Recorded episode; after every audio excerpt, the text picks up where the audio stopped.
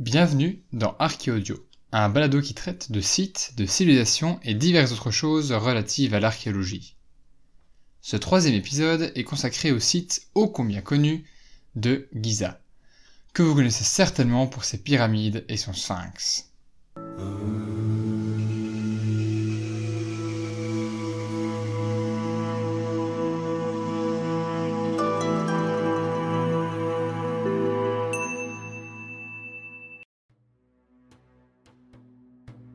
Certes, tout le monde connaît les pyramides.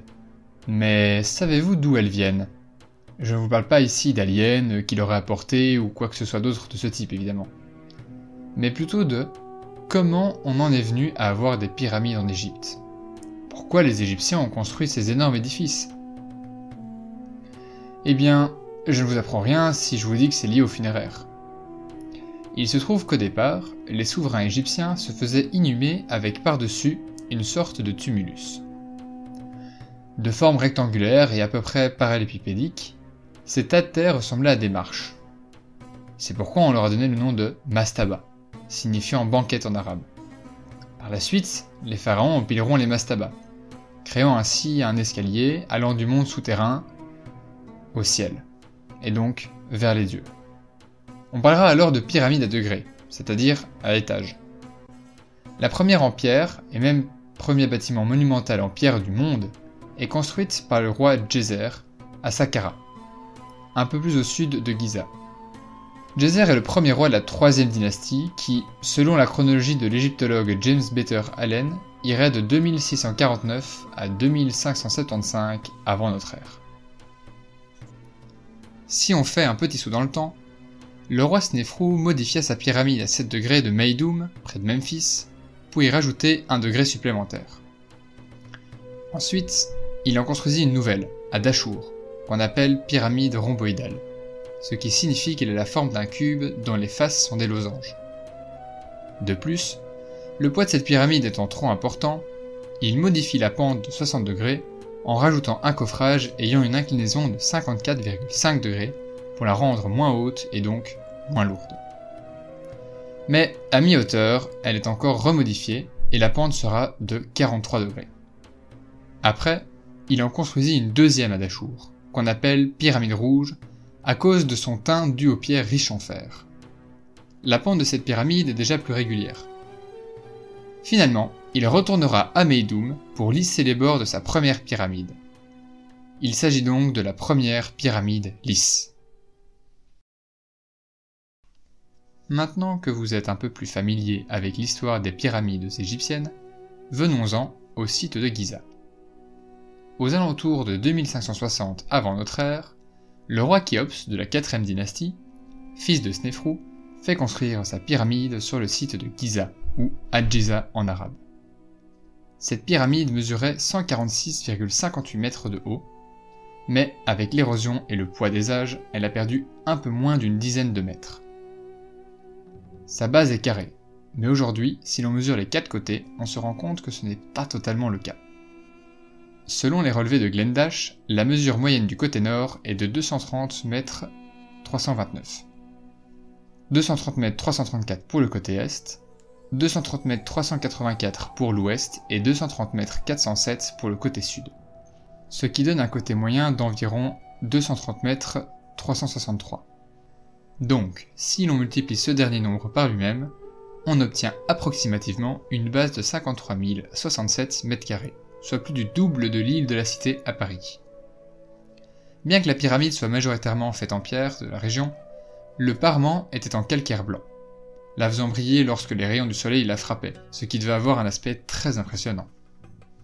Malheureusement, nous n'avons aucune information sur le pyramidion, et donc on ne sait pas s'il brillait encore davantage ou non.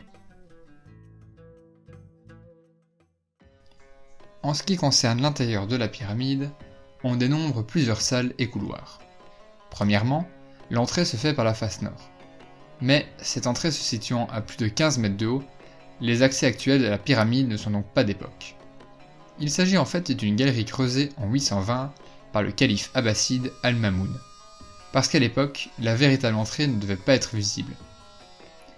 Mais en creusant, ils tombèrent sur l'un des couloirs originels, Le couloir descendait de l'entrée jusqu'à la chambre funéraire qui n'a malheureusement pas été achevée. Ce couloir faisait 105 mètres de long et a quand même une pente de 50%. Au niveau du croisement entre le couloir descendant et celui creusé à l'époque abbasside, il y a aussi un couloir qui monte vers un embranchement. Là, soit on choisit de continuer tout droit pour déboucher dans la chambre de la reine, soit on monte un autre couloir pour accéder à la chambre du roi. Pour commencer par la chambre de la reine, il faut savoir que c'est le nom qui a été donné à cette chambre par les Arabes, et qu'en réalité elle n'a pas été destinée à Méritites ou une quelconque autre reine. En revanche, on ignore sa fonction. Le couloir qui mène à la chambre du roi mesure près de 48 mètres de long et plus de 8 mètres de haut. Son inclinaison est à peu près la même que celle du grand couloir menant à la chambre funéraire. Après ce couloir, on arrive dans une antichambre qui était initialement fermée avec une herse.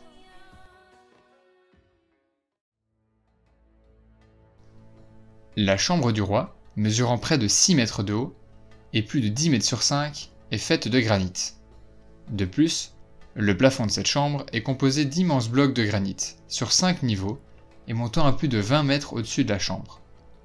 C'est d'ailleurs là que se trouve l'inscription qui nous a permis d'identifier la pyramide comme celle de Khéops, ou Khéops.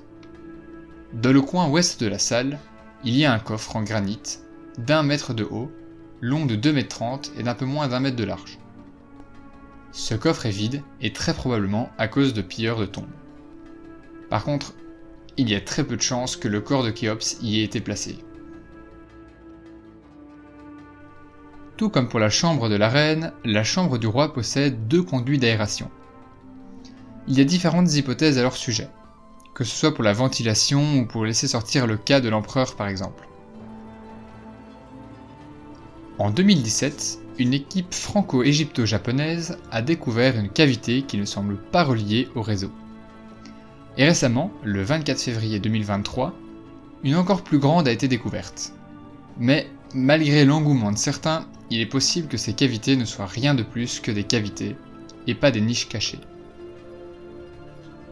Pour en revenir au site, la pyramide était jadis entourée d'une enceinte dont l'entrée était reliée au temple d'accueil par une grande chaussée probablement couverte.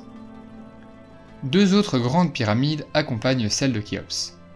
Il s'agit de celle de son fils Képhren, ou Khéphren, et celle de son petit-fils Mykérinos, pour la plus petite des deux. Mais il y a encore plein d'autres pyramides sur le site.